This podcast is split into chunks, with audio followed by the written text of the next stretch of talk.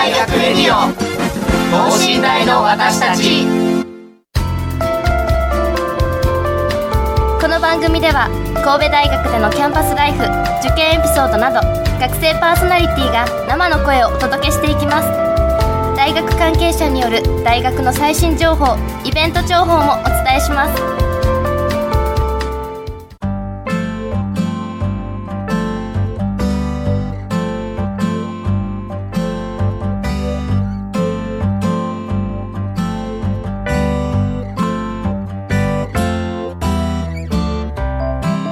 皆さんこんばんは、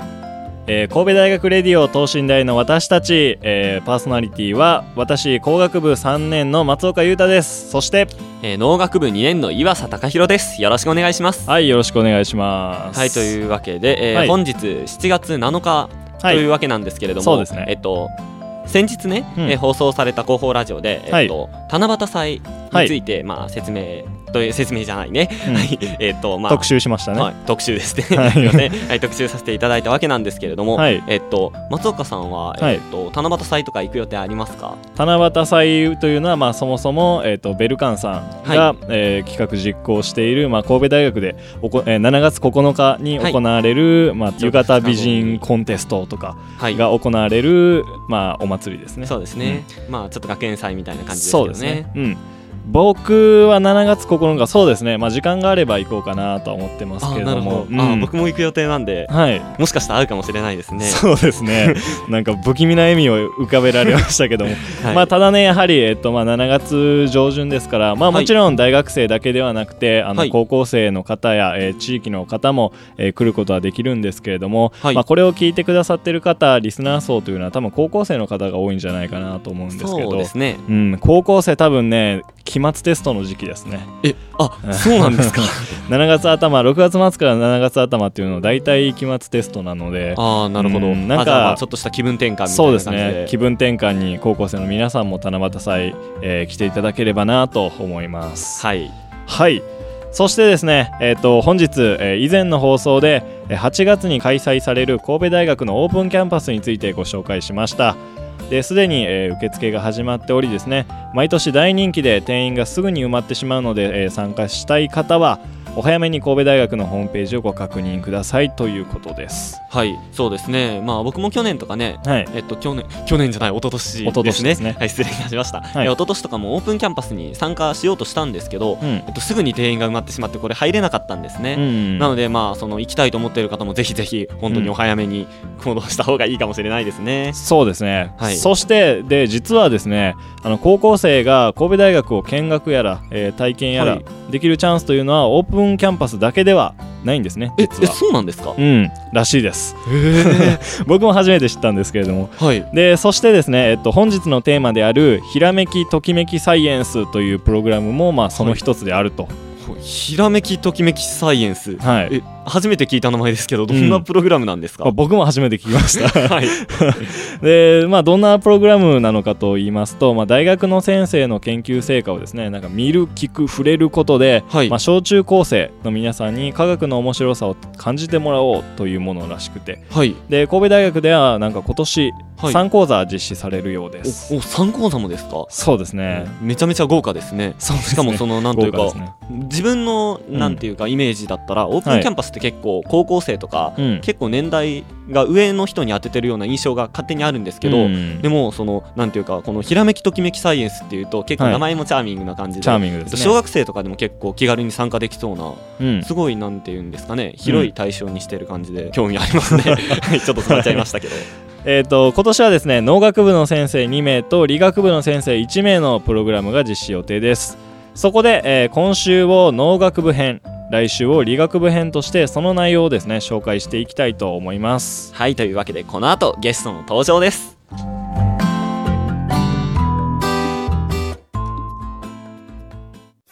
神戸大学レディオ等身大の私たち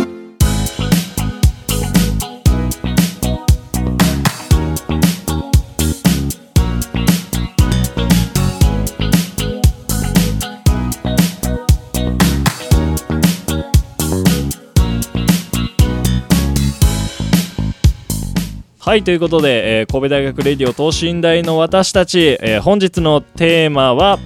えー、ようこそ大学の研究室へひらめきときめきサイエンスパート1ということで、えー、はい、早速ゲストの方の紹介に行きましょう。それではお願いします。神戸大学農学部の、えー、宇野智秀という。はい。はい。あ宇野智秀さん、はい、よろしくお願いします。よろしくお願いしますはい、皆さんこんばんは、えー、農学部の、えー、白井康人と申します。はい。白井康人さん、はい、よろしくお願いします。よろしくお願いします。えー、宇野さん、はい、えっ、ー、とどんなえっ、ー、と研究をなさってるんですか普段は？えっ、ー、と僕はですね昆虫の、はい、えっ、と蚕っていう、うん、ああ蚕糸吐くやつですねですね、はい、あれをのこう実際脳みその研究をやってます。うん介護の脳みその研究。ではなく脳みそですか？ですね。へものすごく小さいんですけどはい。そういうのを研究してます。ああなるほど。メカニズムがどうとかいうあれですかね。そうそうですね。切片を作るまあ、はい、若い仕事です。ああ なんというかいかにも研究って感じ。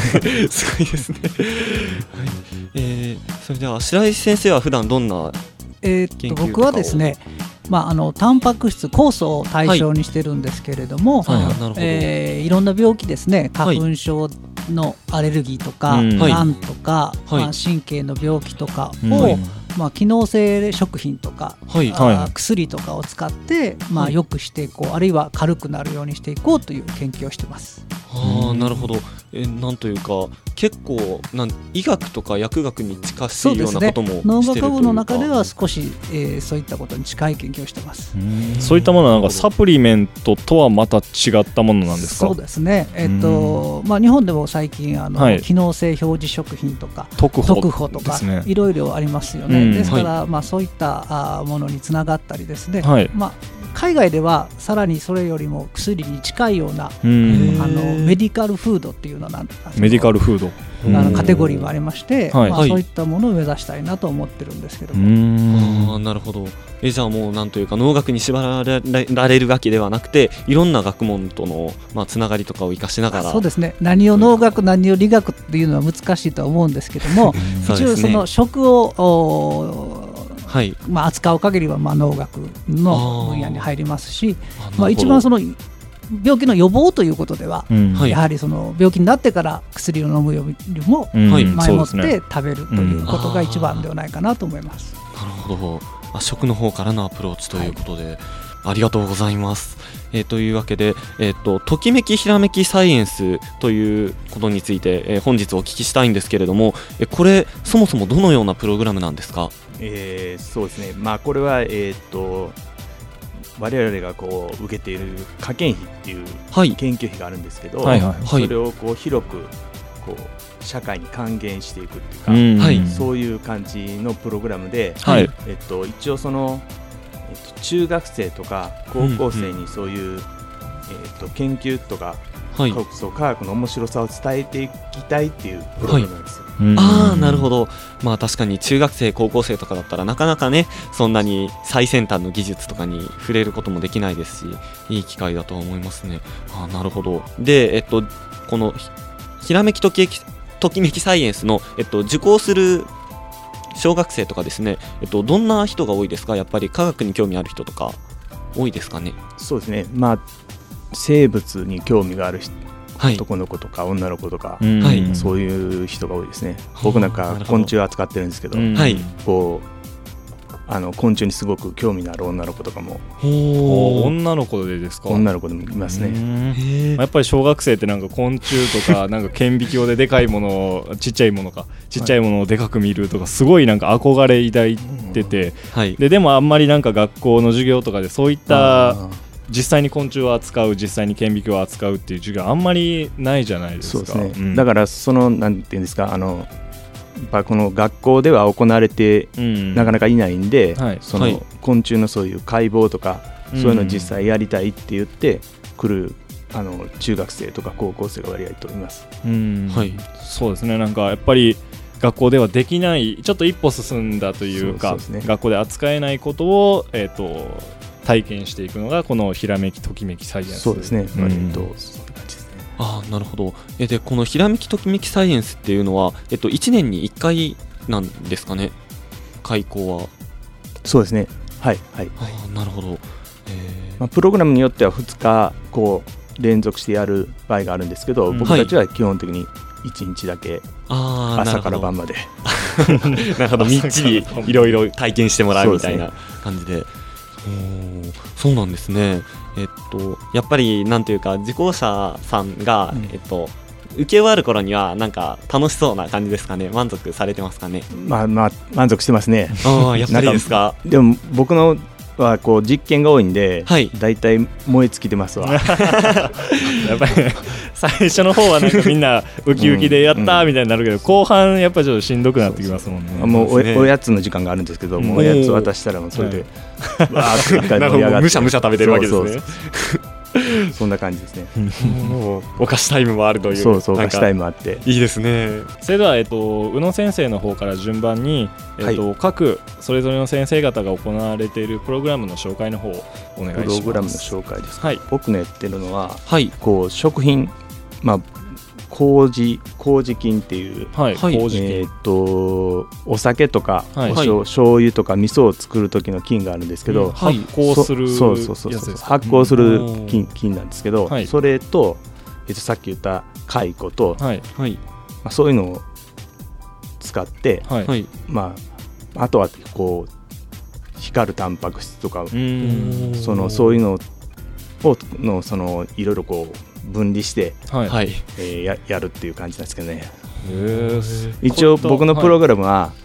い、えー、っと少人数でやっていくっていうプログラムなんですよ、はい、だから、えー、っと生徒が5人ぐらいいて、はい、でそれにこう、えー、っと教える人が1人ずつついててそれをこう選択できるようにしといてやっていくっていうプログラムですね。はい、先ほどからなんかすごい気になってることがあるんですけど、はい、その蚕の脳は、はい、一体どういった研究に使われているんですか？どういった研究っていうんですか？その働きというか。あそうです。脳脳の中にいろ,、はい、いろいろホルモンがあるんですよ。はいはい、例えばそのその、えー、っとセミがこうえー、っと幼虫から、はい、ちゃちゃ幼虫か、はい、から幼虫、ね、幼虫からパカってこう線になるでしょ？う、はい、あれホルモンが一応中で出てきて、はい、パカってなるんですよ。だからそういうホルモン。あとは蚕が、はい、あの眉から大人になる時とかのホルモンの分泌をプレパラート作ったりとかして、うん、その脳みそにほとんどそのホルモンがあるんで、はい、それをこうどこの箇所にあるかとかそういうことを調べて。いるああなるほど。そういうことだったんですね。そうです。その他にそのお酒のはいはい。麹の麹麹菌。ですね。培養してそこでこう、はい、いろんなこう成分ができるんで、うん、それを作っている酵素を、はい、こう増やして、うん、例えば有用なこう物質を作るような、はい、えー、ちゃちゃ有用なそういう物質を作るようなこういう、はい、えー、発酵食品を作りたいっていうのが本当は最終的な目標はそこにあるんですけど、はい、まあ、それでそういう麹菌を使ってるんで、えーと、その麹菌の中の成分をこう分析したりする、したりする半5人ぐらいのグループとか、さっきさっき言ったあの蚕を、はい。えー、顕微鏡で解剖して脳みそを見たりそういうのをするグループとか、はい、あとはこうタンパク質を分離して、はい、えー、っとこう見る、まあ、一応光るタンパク質を使ってるんでその光るタンパク質をこう見見てみる、はい。まあ、そういう大体3つか4つぐらいのプログラムもうもう1個遺伝子を取ってきて、ヤクルトありますよね。ヤクルトとかの乳酸菌があるんで、はい、その乳酸菌の DNA を取ってきて、うん、そこを DNA 増幅させて、はい、見見る実験とかね。遺伝子とかタンパク質とかそういう成分分析とかを4つぐらい用意しておいて、それを中学生とか高校生に選択させといて、受けさせるみたいな感じ、聞いてるだけで結構内容としてはすごい難しいとか高度なことをやってます、ね、高度ではないんですけど。高度ですか、うん、めっちゃしんどいっていう。えというかその気になってたんですけど、はい、蚕の脳を取り出すのも全部生徒なんですか？生徒というか。それはもうその横についてる人がこう見ながら解剖していって、はい、ややらせるんですけど一応やらせて。だから結構しんしんどい。そうですね。なるほど。結構繊細そうですからね。そうそうそうそうなかなか。でもそのやっぱり興味があるとやっぱりずっとやり続けるんで、うん、ああそうですね、うん、なんかすごいわかる気がします。はい、えー、それでは、えー、白井先生のプログラムの説明についてお聞きしてもいいでしょうか？はい、えー、っと我々は、まあ、兵庫の食材、例えば明石の鯛とか、うん、淡路の玉ねぎとか、はい、えー例えば三田の豆とか、まあ、そういう身近なものの構造を、まあ、顕微鏡で見ることによって、はい。えーまあ、植物細胞と動物細胞の違いとか、はい。えー、例えば多細胞と単細胞の違いとか、そういったものを、まあ、子どもたちに教えようと。で実際、まあ、先ほど期末テストのあの話が出てましたけど、ね、高校生でおそらく多分皆さん生物を勉強するときに植物細胞と動物細胞の違いを書きなさいと。ありますね。多分いろんなこと覚えてると思うんですけど実際に多分目で見た子はなかなか少ないと思うんですけども、そうですね、実際にまあそれをこう目で見ることによって、まあ違えたとか、はい、あるいはその多細胞生物がすごく巧妙にできていることをまあ肌で感じてもらおうと、そういうことをやってますね。はい、なるほど。まあ確かにこっちの方もねなかなか家に顕微鏡とかないでしょうし見る機会もねなかなかないでしょうからすごいいい機会やと思いますね。実際に使ってる顕微鏡っていうのはもう電子顕微鏡ですか？いえいええっ、ー、と学生子どもたちが使うのは、はい、えー、普通のはい、あの顕微鏡で、まあ、はい、100倍から400倍ぐらいまでこう倍率を上げられるものなんですけども、はい、電子顕微鏡に関しましてはあのこちらで撮ったものの写真を、はい、パネルにして表示することで例えば髪の毛の、はい、皆さん見たことあると思うんですけど電子顕微鏡写真だとか、そういったものを見せることで、まあ、いろんなあ、まあ、驚きとか発見とか、そういったものを伝えようかなと思って。一応そういった、それは展示でやってますね。はい、あなるほど。やっぱり顕微鏡ね 小学生とか中学生とかも顕微鏡っていうだけでなんかすごいテンションが上がるというか僕もなんか幼い頃にあのクリスマスプレゼントみたいな感じでサンタさんに顕微鏡をねだったこともあるんですけど。あそうですか。来たんかと思いました。実際になんかそういう、まあ、キットみたいな顕微鏡キットみたいな感じのでまあもらいはしたんですけれども。そういったあのプレパラート作りとかも全部自分でやる感じですかね。そうですね。えっとまあ、時間の関係上最初の、まあ、切片っていうんですけども、はい、標本の切片は作っておくんですけどそれを染めてもらって子どもたちに。最後できた、まあ、永久プレパラートっていうのを持って帰ってもらってます。はい、持って帰れるんですか？持って帰れます。はい、えじゃあ家でも見放題ですね。松岡さん、自分は家に顕微鏡があるけど一般の家庭の家には顕微鏡がないから、あそうですねそこら辺は結構厳しいんじゃないかなと思うけど。あまあでもかなり思い出になりそうですよね、うん、やっぱ行ったっていう証拠が残るんで。でね。はい、へタイとかヒラメとか魚のどういった部分を見るんですか？その細胞というのは。基本的に、あのー、まあ、うちの研究室で私の研究先ほどあのお話しさせていただきましたけども、はい、まあ、大学の研究室っていうのは、何人かの先生で一つの研究室を持っていることが多くて、はい、えー、まあ、大学にももちろんよりますけれども、はい、えーとまあ、うちには3人の先生がおられてそれぞれ違うテーマをやってるんですね。でその中で、まあ、あの共通して筋肉の研究をしてますので、はい、えー、まあ、皆さんが食べる神戸ビーフとかも筋肉ですし、はい、タイの白身も実はあれは全部筋肉なんですね。ですから、まあ、その筋肉の構造というのを顕微鏡で見ることで、まあ、動物と植物と植物は筋肉ないですけど、まあ、魚とお肉の違いとか、あまあ、その筋肉の構造がどうなってるかということを、まあ講義の中で、はい、勉強していくっていう過程になってます。はい。めちゃくちゃ面白そうですね。はい、僕すごい今筋力トレーニングやっててそういった筋肉にすごい興味があるので魚とか動物とかの違いであったりとか、ね、筋繊維とかですよね。そうですね。見るのすごい面白そうですね。うん。でここまで、えっと、2人方に、えっと、それぞれのプログラムの、えっと、説明をしていただいたんですけれどもなんかすごいなんやろう本格的というか結構まあ先ほども自分ちょっと難しそうってポロッと言いましたけども、はい、結構なんかむず難しい内容をやってるなと思うんですけどなんかそういった小中学生たちに教える上で分かりやすく説明する分かりやすく実験するみたいなそういった気に気を使われているところはありますかね？多分先ほど宇野先生もおっしゃってましたけど、はい、今2人が説明すると難しそうに聞こえたと思いますけれども、はい、おそらくやってることは、うん、あの本当に簡単な操作の連続ですので、まあ、やってることはそうですね、うん、ですからまあそれほどは難しくはないとは思いますね。だからまあ私が気に気をつけていることはその導入といいますか、はい。はい、最初は身近な例えば普段食べてる食品から入る、うん、タイから入るとかタコから入るとか玉ねぎから入るとかそういったところから入っていくことで、はい、まあ、少しでもこうとっつきやすくなるようにということですね。はい、そうその科学は身近にあるみたいな、そうですね。結構聞きますけど、はい、まあ確かに結構科学って堅苦しい感じというかイメージではありますから、うん。うん、やっぱりその辺結構苦労されてるということで。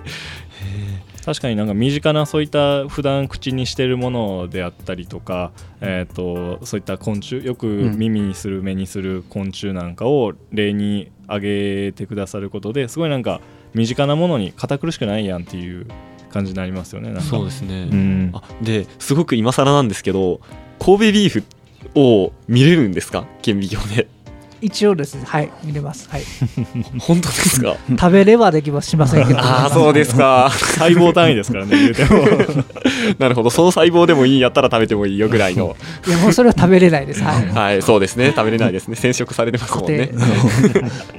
あいやでもなかなか神戸ビーフそもそも見ること自体結構なかなかできないですもんね。そんな貴重な、まあ、とりあえず家に神戸ビーフを飾ることができるっていう。なんかそこじゃないか半端じゃないですけど、はい、そうですね。ところであの先ほどからこちらのですね収録している机の上になんか何やら可愛らしい終了証書というものが置いてあるんですがこれは一体何者なんですか、えー、とこれですね、終了証書。はい。えーと、はい、プログラムが最後までえー、終わった学生さんに対して、はい、まあ、受講者さんに対して、はい、まあ、一応修了証書という形で、まあ、このプログラムを参加して、はい、まあ、そういう未来博士号っていうのをこう授与するっていう。未来博士号。賞状ですね。はい。なんかすごいファンシーというか。まあ、今ちょっとこうこう紙ちょっと悪いんですけども、はい、ちょっとちゃんとした光沢紙で見るからにこう症状という感じで、はい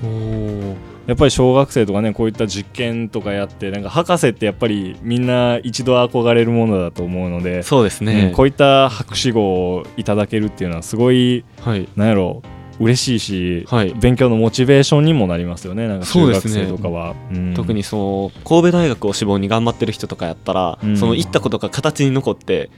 しかもそれを、えっと、その経験を、えっと、大事にしてまた頑張ろうっていうそのまたなんていうんですかね。えー、っと動機づけにもなりますし、うん、すごい羨ましいですね、終了証書。はい。まあ、参加者は、えっと、こういった終了証書が、えー、いただけるということで。はい、でえっと、過去何回ぐらいこれは開催どれぐらい前から始められた企画なんですか、えー、っと私の方の、はい、その顕微鏡で、まあ、いろんな食材を見るっていうのは、はい。えー、今年でまだ5回目ですね。5回目、はい、5回目。宇野先生の方が長くやっておられます。あそうなんですどれぐらいですか、忘れました。もう忘れるくらい前からと。10回は超えてますね。10回、うん、あ10回を134回されてるんじゃないですかね。本当ですか？すごく歴史のある企画なんですねこの、えー、ひらめきときめきサイエンス、ね、うん毎年この神戸大学で行っていらっしゃる。全国で全国で。の大学で行われてます、はい、神戸大学だけではなくても、はい、い。ろんな大学で、はい、ホームページ見ていただくと、全部のリストが載ってるんですけれども、はい。ひらめきときめきサイエンスでググっていただくと、はい、多分出てくると思います。やっぱり大学とかその先生ごとにその開講されてる内容も違うと。うね、はい、うん。だから、えーと、小中高の皆さんはその自分が興味ある分野近くの大学でということですね。うん、はいで昆虫見たいとか言ったら、まあ、ちょっと遠くてもねやっぱり興味があるものは足を運んだりできやすいので、ね、広島ぐらいから。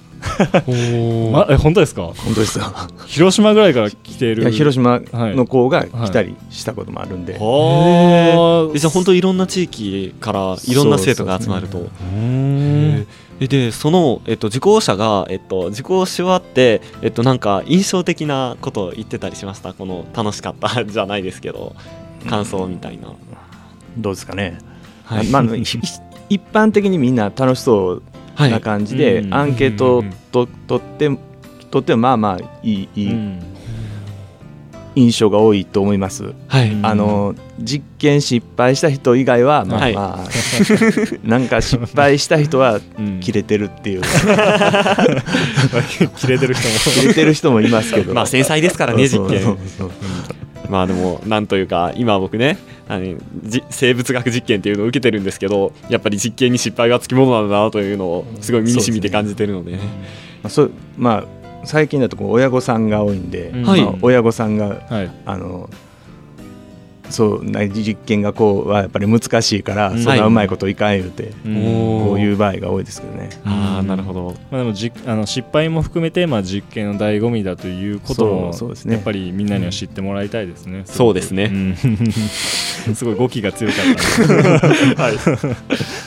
やっぱり、まあ、僕も工学部でいろいろ実験しているのでなんかミスとかは出るんですけどそれも含めてなんか全部楽しいなっていうことを、うん、知っていただいてで、まあ、中高生小中高の皆さんにはですね、まあ、修了証がもらえたりだとかで、はい、普段なかなか見れないものを顕微鏡で見れたりとかもするので、はい、なんか、うん、ぜひとも参加していただきたいなと思いますね。はい。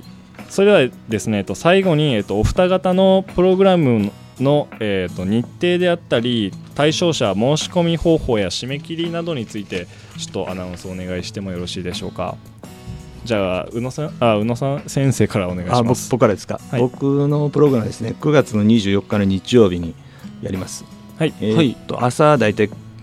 あ大体じゃないですけど9時か9時に、えーと、農学部の、えー、に集合してもらって、はい、で大体3時か4時ぐらいまでやってますね、はい、もうそうです。さっき言ったようにこう4つぐらいプログラムが分かれちゃうんで、はい、結構バラバラでずっと長いことやってるグループもあるし、はい、短く終わる子もいるんで、結構。なるほど。そういう感じで終わりは結構3時から5時ぐらいまでバラバラで、まあ、まあ、全員ちゃんとこの終了証書渡しますけど、はい、そういう感じですね。まだ3ちょっと15人の募集者に対して30人ぐらい応募があるんですけど、まあまあ、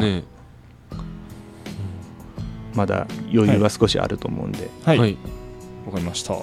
どちらの方で、えー、申し込みをすればよろしいですか、えー、とこれはですね確かひらめきときめきサイエンスのあもうウェブでホームページ申し込むことができます。なるほど。わかりましたありがとうございます。申し込みたいときはウェブでということで、はい、はい、ありがとうございます。では白井先生の方お願いします。はい、えー、私のプログラムは9月の10日の日曜日、えー、朝10時から夕方の5時半まで、はい。はい、7時間半 7時間半。行います、はい。こちらの方も、えーと、申し込みはホームページの方そうですね、えーとうん、7月の14日が締め切りになってまして、はい、先着順になっておりますので、はい。はい、えー、まだちょっと、えー、申し込み状況私把握してないんですけれども、うん、はい、はい、ホームページ入っていただいたら分かるかなと思います。はい、なるほど。分かりました。それでは、えっと、本日は宇野先生白井先生、えっと、貴重なお話ありがとうございました。ありがとうございました。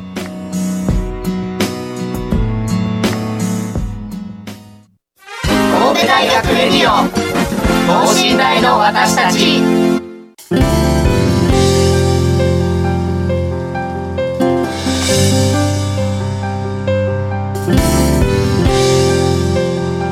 はいということで、えー、本日は、えー、ひらめきときめきサイエンスという、まあえーと、実験体験ですね、はい、についてお話ししてきましお話を伺ってきました。はい。そうですね。まあ先ほども述べたんですけれども、まあ、普段あんまりなんかうん結構遠いものに感じてしまう科学なんかをすごい身近なものを使って、はい、あの触れることができるっていうのはすごいいい機会だなと思いましたので、そうですね。はい。皆さんぜひぜひ参加してみてくださいね、うん、はい。ということでえっとですね今週はひらめきときめきサイエンスの農学部編をお届けしたんですが、えっと、来週はですね理学部編の方を放送いたしますのでお楽しみにしてください。はい。ということで、えー、今週は、はい、今週のパーソナリティは、えー、私松岡とはい、えー、私岩佐隆弘でした。それではまた来週。さようなら。